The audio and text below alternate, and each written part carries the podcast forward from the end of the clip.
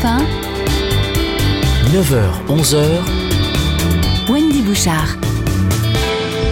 Merci de nous rejoindre sur Europe 1, chers amis. Vous découvrirez, euh, pour le deuxième sujet qui nous incombe aujourd'hui dans le tour de la question, vous découvrirez donc mercredi une comédie au cinéma, Made in China, avec notamment les, des acteurs du film Qu'est-ce qu'on a fait au bon Dieu? C'est un film qui s'amuse en les déconstruisant évidemment des préjugés et des clichés sur la communauté asiatique. En France, 600 000, 700 000 Chinois notamment, nous en parlerons. Mais la Chine, nous irons aussi ce matin dans ce pays le plus peuplé du monde, un milliard et demi d'habitants, qui nous fascine autant que nous en ignorons finalement euh, les caractéristiques et la réalité. Où en sont les relations franco-chinoises? Dans quel domaine ce pays est-il clairement hégémonique? On fait le tour de la question avec deux spécialistes sur Europe 1 et puis des petites surprises musicales, je vous le disais. C'est parti. 9h, 11h. On fait le tour de la question avec Wendy Bouchard sur Europe 1. François Godement est avec nous, conseiller pour l'Asie à l'Institut Montaigne, co-auteur de La Chine à nos portes, une stratégie pour l'Europe. Bonjour François Godement. Bonjour. Euh, François Bougour également, journaliste au Monde, spécialiste du pays. La Chine sous contrôle, c'est votre ouvrage publié il y a quelques semaines aux éditions du Seuil. Bonjour également. Bonjour. Euh, la Chine à nos portes, une stratégie pour l'Europe, voilà qui est intéressant aussi comme perspective. Euh, on parlera évidemment du livre référence de l'année 73 de, de Monsieur Perfit, Quand la Chine s'éveillera. Mais aujourd'hui, euh, pour ponctuer vraiment notre émission de- d'exemples très précis, nous parlions du Salon du Bourget il y a quelques jours, François Godement, euh, Airbus et Boeing. Deux, colosses menacés aujourd'hui par euh, un autre concurrent porté par une autre alliance intéressante, la Chine et la Russie. La voilà la Chine, de côté, mais qui a aussi envie d'investir et de créer des avions de même capacité, mais beaucoup moins chers. Oui, elle le fait avec, avec une partie des technologies qu'elle a achetées ou qu'elle a amené les deux géants à transférer. Mhm.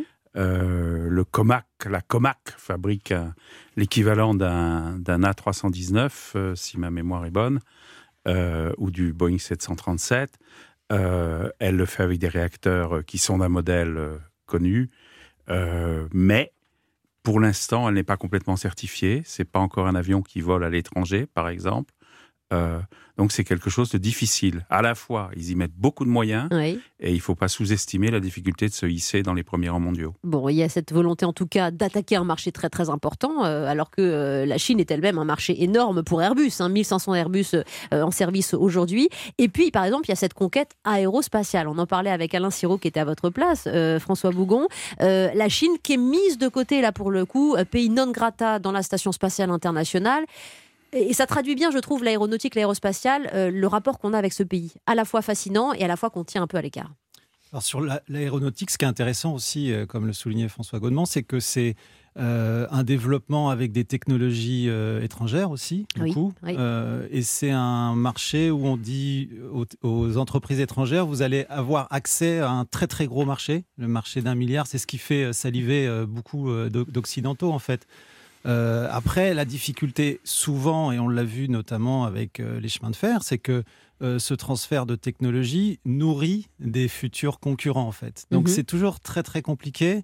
Euh, les Occidentaux ont toujours cru qu'ils allaient avoir un coup d'avance dans les technologies, et aujourd'hui, je pense que la situation a changé et qu'il y a une sorte de prise de conscience. Oui, mais on a du mal aujourd'hui à dire, pour caricaturer un peu François Godement, si la Chine est un allié ou un concurrent euh, un peu ennemi, au fond. Euh, Je parle d'abord en matière économique. C'est certainement pas un allié, en tous les cas. Euh, D'ailleurs, il suffit de lire Xi Jinping, euh, qui parle de la concurrence de l'idéologie communiste avec l'idéologie capitaliste, Oui. euh, qui dit que la Chine sera au premier rang Le mondial. président chinois. oui. C'est clair que.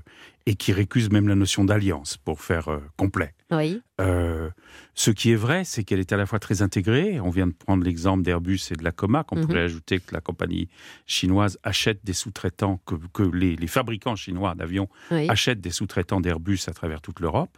Airbus a mis du temps à s'en apercevoir, apparemment.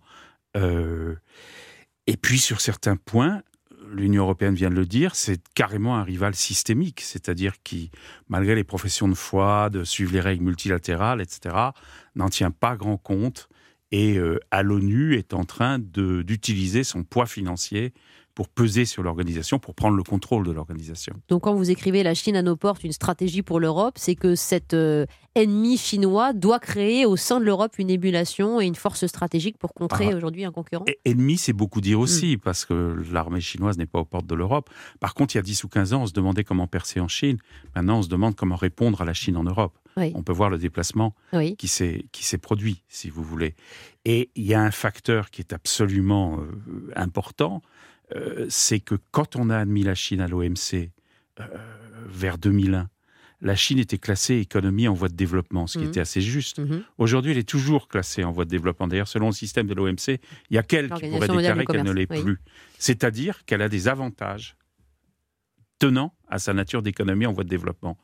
En réalité, le revenu par habitant en Chine est plus élevé que dans certains pays européens aujourd'hui. Oui, est-ce qu'on a euh, pu recenser, François Bougon, le nombre de produits made in China qui sont sur nos marchés, justement pour parler de grand commerce aujourd'hui Bah, la Chine, la Chine est un, a été un élément important de cette, euh, cette mondialisation qu'on a connue euh, ces 30 dernières années. Donc en fait, ce, qu'on- ce à quoi on assiste aujourd'hui, d'une certaine manière, c'est à, la- à la déconstruction de, de- de ce modèle-là. C'est-à-dire que l'idée qu'on fasse rentrer la Chine dans le modèle international, elle va devenir comme nous en fait. Et, euh, et donc c'est ce que disait aussi François, c'est qu'on se retrouve aussi face à, des, à un concurrent presque idéologique Oui. et on est comme un peu comme le, le lapin face à, face à des phares. quoi. On est complètement tétanisé. Euh, on a du mal à comprendre, on a du mal à comprendre ce qui nous passe et on essaye aujourd'hui de sortir de ça et d'essayer de construire de nouvelles réponses. Et c'est vrai que je partage tout à fait l'analyse de François Gondement, c'est qu'aujourd'hui, euh, ça repense aussi cette manière qu'on a, nous, Européens, de faire face à, ce qu'on appelle le China Factor, en fait, le Oui. facteur chinois qui est présent dans tous les domaines. Et donc, le- l'Europe doit se poser cette question. Qui est-elle? Qu'est-ce qu'elle doit faire et quelle réponse doit-elle apporter? Mais comme quand vous dites on est un peu comme euh, nous en Europe, le lapin qui est pris dans les phares d'une voiture, c'est que on ne sait pas vraiment finalement ce qui se joue en face, c'est-à-dire que le, que le régime aussi euh, euh, a toutes les raisons de, de ne, de ne pas nous montrer exactement la réalité de ce pays, Non, on de sait, nous cacher on- les choses. En fait, si on veut bien lire et si on veut bien regarder à la fois les discours, les, les postures, euh, les, les positions, on sait exactement ce que veut ce que veut la Chine. La Chine, elle défend ses intérêts. Euh, sous Xi Jinping, elle est en train de construire un régime euh, totalitaire, néo-autoritaire. Enfin, tout ce, vous pouvez prendre n'importe quel nom, mais ça reste un régime Mhm. autoritaire. Mhm. Et, et tout d'un coup, on se rend compte que notre stratégie, qui était la, quelle était notre stratégie? C'était de se dire la Chine va se développer, elle va devenir encore plus riche, les classes moyennes vont se développer, et puis les se classes moyennes vont demander la démocratie. Oui. Et ça, ça se passe pas du tout comme ça. Donc aujourd'hui, c'est vrai qu'il y a, il y, a des- il y a des positions qui doivent évoluer. Oui, et puis on parlera euh, de toute façon euh, de, des relations diplomatiques que nous nouons avec la Chine. Euh, encore au mois de mars, le président chinois accueilli notamment à l'Élysée par Emmanuel Macron. Dans quelle stratégie justement on va y venir? Relations franco-chinoises alors que la communauté asiatique chinoise est la, deuxième plus importante de France. À tout de suite sur Europe 1 avec nos invités François Godement, François Bougon. Pourquoi la Chine suscite-t-elle encore autant de clichés? À l'occasion d'un film qui sort mercredi au cinéma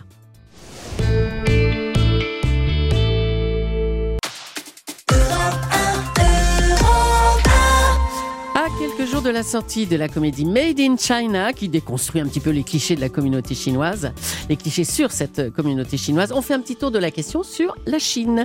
Économique, culturelle, politique, dans quel domaine prend-elle le pouvoir et comment coopérer pacifiquement? Absolument, Julie, on parlait de l'aéronautique, de l'aérospatiale, la deuxième économie du monde, la Chine, 20% des échanges commerciaux mondiaux, le premier marché émetteur touristique du monde, c'est une économie dominante, mais quelle relation nous-t-elle avec tous les, les- les autres pays du monde François Bougon est avec nous, journaliste au Monde, auteur de La Chine sous contrôle, euh, paru au mois de mars aux éditions du Seuil, et François Gaudement, co-auteur de La Chine à nos portes, une stratégie pour l'Europe chez Odile Jacob, conseiller pour l'Asie à l'Institut Montaigne. Je faisais référence euh, en, vous invitant, messieurs, au livre euh, d'Alain Perfit en 1973, euh, best-seller en France. Il effectue une visite en Chine à la tête d'une délégation parlementaire. Il est alors président de la commission des affaires culturelles et sociales à l'Assemblée nationale. Et à cette occasion, il, est- il, euh, il rédige un, un rapport, un rapport d'enquête sur l'état de la Chine. On est au milieu de la révolution culturelle. Si je vous en parle, c'est que c'est resté, en effet, Julie, vous le disiez, le livre référence en France, quand la Chine s'éveillera. Euh, qui est- Qu'est-ce qui a été prophétique euh, dans les mots d'Alain euh, Perfit, François Gaudement, et qu'est-ce qui a totalement changé? Je suis obligé de dire que je suis plus indulgent envers lui que je l'ai été à l'époque. Mm. Déjà le titre, effectivement, elle s'est éveillée. Ensuite, euh, Perfit pariait sur la continuité du régime euh, autoritaire et même totalitaire. Ça lui posait pas problème d'ailleurs. Il citait avec amusement un, un- un- un- un grand du régime chinois qui avait lu son projet de loi sécurité et liberté, qui en France faisait beaucoup de tapage, beaucoup Oui. de polémiques, et qui avait dit mais c'est très libéral, on pourrait pas adopter ça, c'est trop libéral pour nous. Donc euh, Perfit a, a adopte- a abordé la Chine, si vous voulez, avec la certitude que ce serait toujours un empire bureaucratique autoritaire. Donc il n'a pas été déçu. Mhm. Ce qu'il ne pouvait pas voir, euh, et qui a profondément changé, c'est qu'il y a quand même eu 30 ans de libéralisation économique, d'ouverture à l'étranger dans des proportions incroyables, d'intégration dans tous les domaines de la production, ça va des semi-conducteurs euh, euh, à l'industrie du médicament, pour prendre, pour prendre quelques exemples, et même aujourd'hui au service et à la finance. Et le paradoxe, c'est que la Chine a réussi à préserver et même à accentuer un régime très autoritaire euh, là-dessus en s'appuyant sur les technologies nouvelles. Oui, et qu'est-ce qui se passe pour reprendre un de vos ouvrages dans la tête de Xi Jinping, François Bougon, euh, l'actuel président chinois? Quelle est sa stratégie de conquête et euh, de réussite à l'égard du monde Je parlerai pas, moi, de stratégie de conquête. Je pense pas qu'il y ait une, une stratégie de conquête du monde. euh, Il n'est pas dans un côté on est- si on diffusion de des- l'Empire. Des, clichés, il faudrait Oui. peut-être éviter de tomber dans ce genre de, de clichés, par exemple, Très sur euh, la volonté hégémonique, en tout cas mondiale. Il y a une volonté hégémonique claire dans le- la sphère régionale. Il y a une Mhm. volonté de contrôler ce qui- ce qu'ils ont. euh, on l'a vu avec la, la visite de, de Xi Jinping en Corée du Nord. Après, il y a une volonté juste d'affirmer la voix de la Chine euh, dans les instances internationales, d'être à la hauteur de sa puissance économique. Et ça, c'est compréhensible.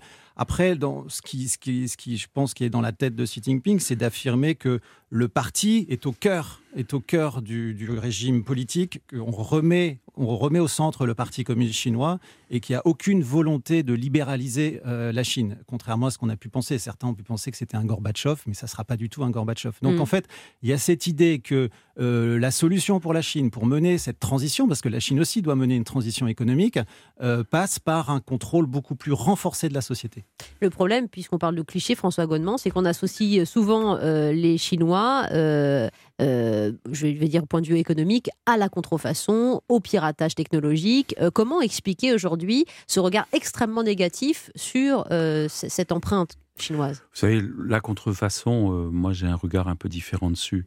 Toutes les économies en développement l'ont fait, Oui. à commencer par les médicaments, les manuels scolaires. Donc c'est une voie et ensuite, classique. pour prendre un exemple, quand vous êtes une grande boîte de luxe européenne et que vous faites fabriquer, mettons, une ceinture en cuir pour 10 euros en Chine et que vous la vendez 750, euh, vous invitez un peu à la contrefaçon. Donc il y a deux côtés dans l'opération. Mm. Après, je crois que la Chine aujourd'hui, elle s'approprie les technologies. C'est plus important cet aspect-là que la contrefaçon. Oui, par exemple, dans le marché des énergies renouvelables, c'est un des marchés d'avenir pour euh, l'économie mondiale, mais aussi pour l'économie chinoise, très clairement. Oui, et- mais elle y a mis les moyens. hein. Euh, Il y a, un créneau, il y a des créneaux de développement des énergies alternatives. Et il faut bien dire aussi que cette Chine autoritaire balaye les obstacles à la mise en place de filières. Ça ne veut pas dire que tout marche. Par exemple, euh, l'industrie éolienne, les, les turbines avec les, les pales, euh, il y en a un nombre immense en Chine. Elles sont très mal raccordées au réseau. Donc il y a une grande inefficacité. Il reste des aspects où une Chine autoritaire, bureaucratique, euh, Bloque encore. bloque encore Oui. par rapport à un management souple et, à le- et, au- et disons la loi du marché. Mais elle a senti, euh, la première, la Chine quasiment, l'importance des panneaux solaires et de ce développement qui a ensuite inondé les marchés euh, mondiaux, François Bougon. C'est toute la question en fait sur, euh, sur la transition écologique, euh, la transition économique, transition écologique. Et c'est toute la question, c'est de savoir si, euh, si la transition écologique sera menée par un régime dictatorial en fait. Mm. Et est-ce que c'est beaucoup plus efficace? Alors c'est une des grandes questions qui agitent euh, les théoriciens, mais, euh, mais elle est vraiment posée en fait. Est-ce que c'est beaucoup plus facile? On parle par exemple euh, la polémique qu'on voit en ce moment en France sur l'interdiction des vols intérieurs. Et donc, on peut s'imaginer qu'une dictature comme la dictature chinoise peut imposer ce genre de décision. Donc, Mhm. c'est c'est aussi ce genre de, de question qui, qui est posée euh, avec l'émergence de la Chine, c'est-à-dire euh, euh, face à des défis qui sont des défis mondiaux et dans lesquels la Chine a des choses à dire. bah, c'est quoi la solution? Est-ce que ça sera une solution démocratique ou ce sera une solution autoritaire à la chinoise? Avec en réalité des Chines. Et on va euh, justement euh, illustrer aujourd'hui les facettes et les contrastes de ce pays continent, le plus peuplé du monde, un milliard et demi d'habitants, avec une artiste dans un instant qui est. tellement aimé, adulé, adoré comme dans d'autres euh, French stars euh, en Chine. Il s'agit de Joyce Jonathan, en musique dans un instant et en mandarin s'il vous plaît. Elle nous dira justement le rapport qu'elle a avec euh, ce pays, cette société. À tout de suite. 9h-11h, Wendy Bouchard sur Europe 1. Nous parlons d'un pays qui est en train de prendre le pouvoir dans le monde, la Chine, représentée par une importante communauté en France d'ailleurs. Wendy Bouchard. On en parlera de cette communauté avec le poids économique, culturel, diplomatique, politique de la Chine. Et puis aussi, on va faire des ponts dans cette émission, des stars, des marottes et des Français acclamés en Chine. Vous les avez vus au dîner d'État à l'Élysée, offert par Emmanuel Macron au président chinois et à son épouse. C'était en mars dernier. Alain Delon, Hélène Rollès, ancienne star d'Hélène et les garçons. Et puis, la chanteuse Joyce Jonathan qui a également sur ce marché chinois un succès fou jusqu'à chanter sur place ses titres en mandarin. Écoutez.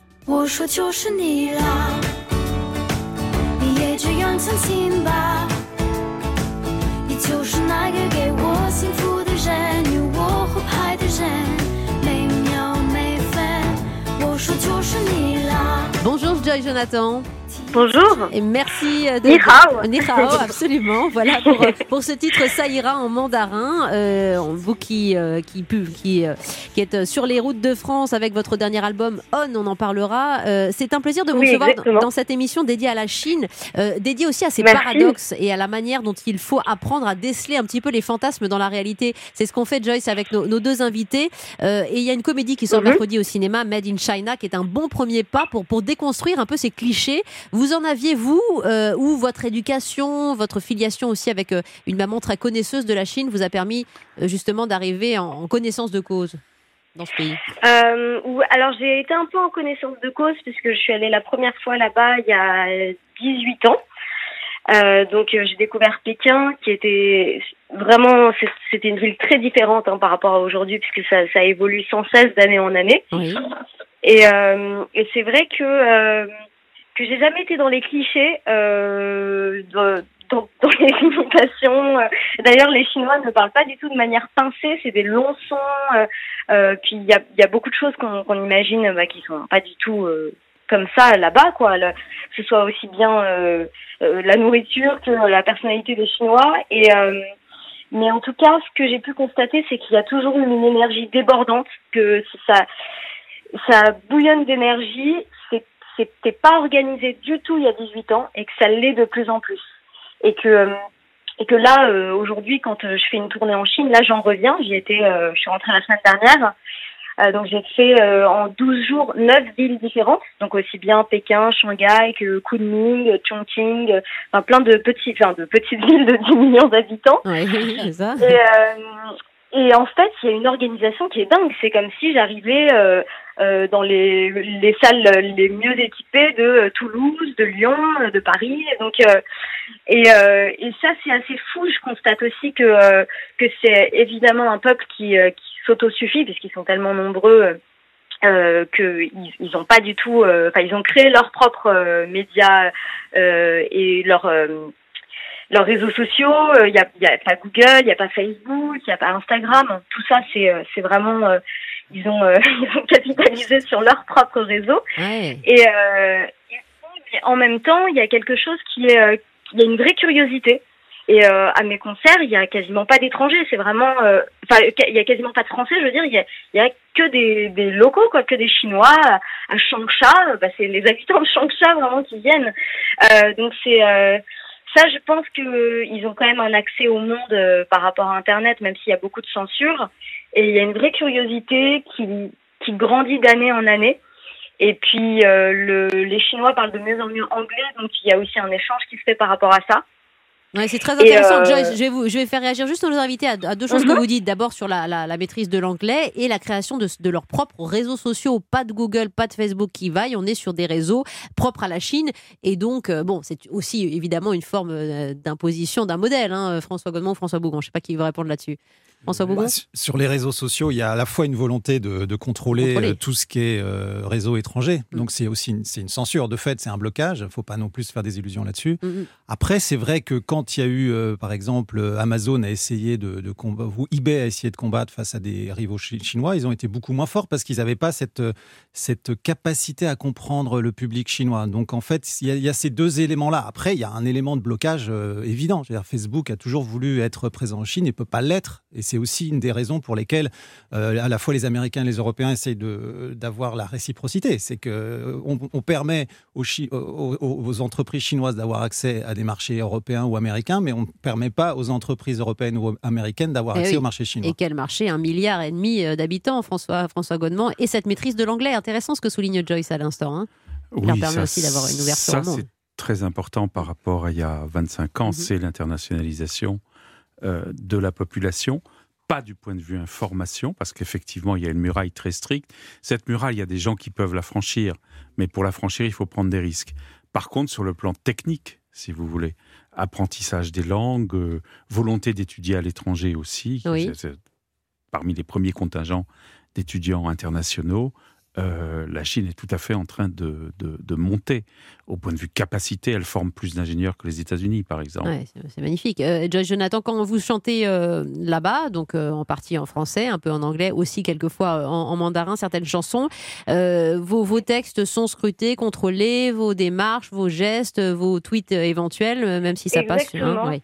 Alors, il n'y a pas de tweet, mais effectivement, euh, tout est très contrôlé parce que euh, pour faire un concert là-bas, il faut prévenir euh, bah, les autorités, il faut envoyer tous les textes de chansons en amont, il faut envoyer aussi des vidéos des chansons chantées sur scène pour voir à quoi ça ressemble visuellement, pour voir s'il n'y a pas... euh, si on dit pas vive le petit livre ou... Eh ouais.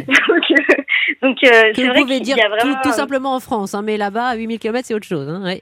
Ouais, c'est Voilà. impressionnant. Il y, a, il y a vraiment un un, un vrai, Un vrai système euh, qui est assez compliqué là-dessus, puisque même il y a beaucoup de concerts qui sont validés seulement une semaine avant. Donc il y a toujours le risque euh, que quelque chose ne se fasse pas. Enfin, en fait, euh, quand on est étranger, c'est vrai que tout est toujours un peu bancal. Au dernier moment, de manière irrationnelle, quelque chose peut être annulé. Ou on peut destituer quelqu'un d'un endroit.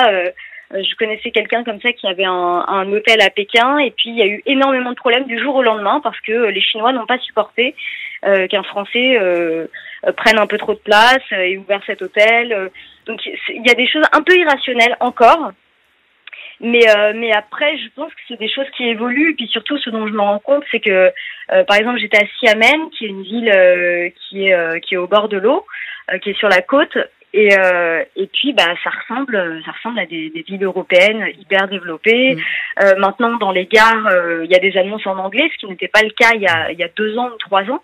Donc vraiment, ça, ça évolue hyper vite. Et, euh, et puis, je pense que euh, il y a aussi un, c'est un intérêt évidemment pour les Chinois euh, bah, d'avoir une vraie connaissance du monde, parce que, parce que voilà, c'est maintenant les Enfin, C'est-à-dire que les Chinois aussi sont intéressés à, l'idée d'aller faire fabriquer des choses en dehors de Chine, Oui. euh, parce qu'il y a, y a un pouvoir d'achat, que c'est un, un peuple qui, qui devient, euh, qui commence vraiment à, à avoir une économie, et, et le Chinois moyen n'est pas pauvre du tout. Ouais, c'est très intéressant. Merci Joyce Jonathan parce que vous avez une expertise et une expérience de, de terrain, vous qui alliez plusieurs fois euh, par an et depuis maintenant une dizaine d'années euh, en Chine. Merci Joyce et on vous retrouve euh, Merci aussi beaucoup. pour cet album On, quelques notes de musique. Je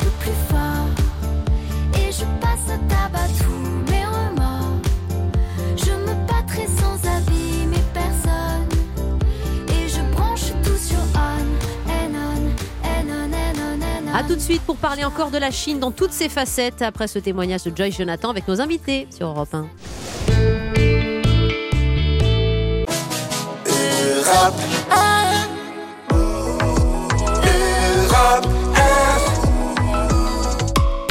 quelques minutes consacrées à l'influence chinoise dans le monde, à ses terrains de domination, l'importance de l'économie chinoise pour la France, l'Europe et le monde. Wendy Bouchard. Un monde chinois que l'on voit souvent par l'entremise, évidemment, en France, des communautés qui s'y sont implantées depuis la fin des années 70. François Godement et François Bougon, euh, on les trouve à Paris dans certains quartiers très identifiés. Euh, Aujourd'hui, qui sont les Chinois qui quittent la Chine pour venir s'installer en France? Est-ce qu'ils sont encore nombreux, d'ailleurs? Relativement, mais Mhm. c'est plus du tout les mêmes qu'il y a 30 ou 40 ans. Il y a 40 ans, c'était des réfugiés d'Indochine. Puis la France avait cette doctrine qu'elle accueillait euh, les gens en fonction des liens du sang ou des liens historiques avec la France. Aujourd'hui, ça n'a rien à voir. C'est une émigration économique qui vient soit de Wenzhou, euh, une communauté euh, dans le centre de la Chine, en arrière de Shanghai, disons, soit du nord-est de la Chine, une ancienne région socialiste, un peu une ceinture de rouille pour l'industrie chinoise Mhm. Et euh, d'où les anciens ouvriers et cadres euh, s'en vont. Euh, mais il faut dire aussi que maintenant, il y a sinon des retours, tout au moins des allers-retours, parce que la communauté Wenzhou en particulier, elle a aussi beaucoup d'opportunités de faire des affaires en Chine. La Chine qu'elle a quittée il y a 30 ans, c'est plus la Chine d'aujourd'hui. Oui, Donc les choses changent de, de direction. C'est pour ça que vous avez Oui. une, une, une, une- plusieurs communautés chinoises d'abord. Cette communauté de réfugiés d'Indochine, euh, une communauté qui a été assez pauvre euh, de Wenzhou, qui fait sa, sa route dans les petits restaurants, dans, les, dans, les, dans, dans, dans des métiers de ce genre, dans le bâtiment Mhm. aussi.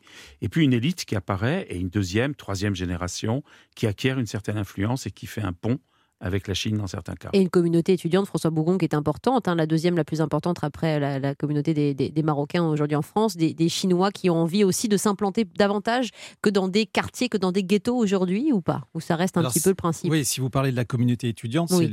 c'est les, étudiants chinois qui viennent étudier en France. Mhm. Souvent, ils préfèrent d'abord aller aux États-Unis parce que c'est vrai que c'est beaucoup plus prestigieux, mais il y a aussi beaucoup d'étudiants chinois qui viennent en France et qui établissent des relations avec les universités. Euh, la plupart retournent en Chine. hein, et ils ont, on, est passé quand même de l'idée que la Chine était un pays. Moi, quand j'ai commencé à apprendre le chinois dans les années 80, j'avais des camarades qui étaient des descendants justement de, de- de parents chinois qui étaient venus dans les années 60.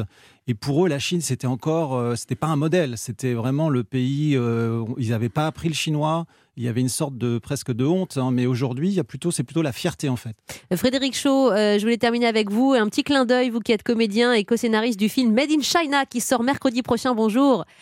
Bonjour Wendy. Et, merci Frédéric de nous accorder quelques petites euh, secondes. Euh, alors que euh, on vous a vu dans les, le succès de Qu'est-ce qu'on a fait au bon Dieu 1 et, et 2, vous êtes un des gens de la famille, le chinois justement, et vous continuez dans cette veine un petit peu euh, comique et, et sociale euh, pour déconstruire les préjugés. Il y en a beaucoup encore sur la communauté chinoise. Euh, vous dites hélas parce qu'on s'en amuse un peu et ça commence par l'accent évidemment. Oui, oui, euh, l'idée de Made in China, en fait, était de, de euh, mettre en lumière cette communauté-là et de déconstruire tous les clichés qui sont autour euh, de, de, de ma communauté, euh, dans lesquels on peut voir sur certaines fictions, encore aujourd'hui.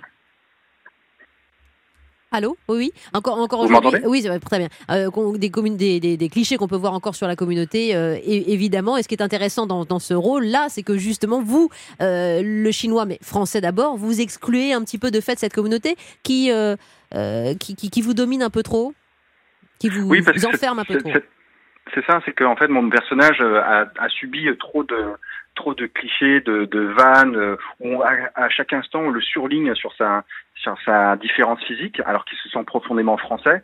Euh, donc il a fait un rejet de ses origines. Sauf qu'aujourd'hui il devient papa et euh, du coup sa femme l'oblige à retourner dans le 13e pour euh, se renouer et, aller dans une quête identitaire et se réconcilier avec qui il est quoi. Et c'est une comédie évidemment qui permet de lutter contre ce racisme banalisé qui est encore très présent et dont vous avez souffert, Frédéric Shaw. Oui, tout à fait. Le personnage euh, de François est inspiré euh, d'éléments de ma vie où même moi j'ai fait un rejet de mes origines. Sauf qu'en évoluant et en grandissant, j'ai compris que tout ce qui m'est arrivé de bien dans ma vie, c'était grâce à mes origines. Donc, euh, tout comme mon personnage, euh, j'ai eu une quête de, de vouloir remplir cet espace vide.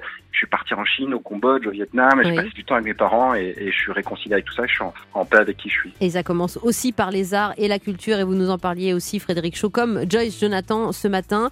Euh, merci beaucoup de ce petit tour du sujet. Euh, Je vous recommande deux ouvrages vraiment clés sur le sujet.